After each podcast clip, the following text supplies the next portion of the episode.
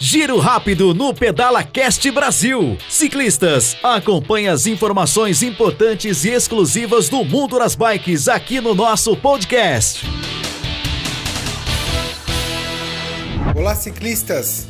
Eu sou Anderson do Prado e estou aqui com vocês mais uma vez no Giro Rápido.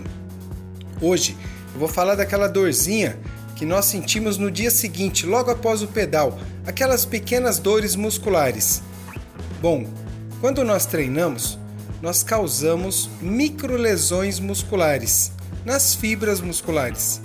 E algumas vezes, pelo excesso, essa microlesão passa para uma macrolesão muscular. E aí, no dia seguinte, essa regeneração da fibra muscular do nosso músculo, ela causa essa dor, esse pequeno desconforto, que é uma consequência do treinamento feito no dia anterior.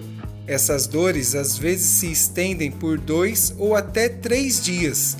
Então, nos seus pedais, comece a prestar atenção na intensidade de esforço, pois se essa dor se estende por três dias ou mais, é sinal que o seu treino está muito intenso. E principalmente para quem está iniciando aí os seus pedais, cuidado, procure fazer giros menores, percursos menores com menos velocidade. Assim, você não corre o risco de sofrer lesões exageradas. Mas só para retornar ao nosso assunto original aqui, as pequenas dores musculares, o doloridinho do dia seguinte, tá tudo certo, é normal e faz parte de um processo regenerativo das fibras musculares.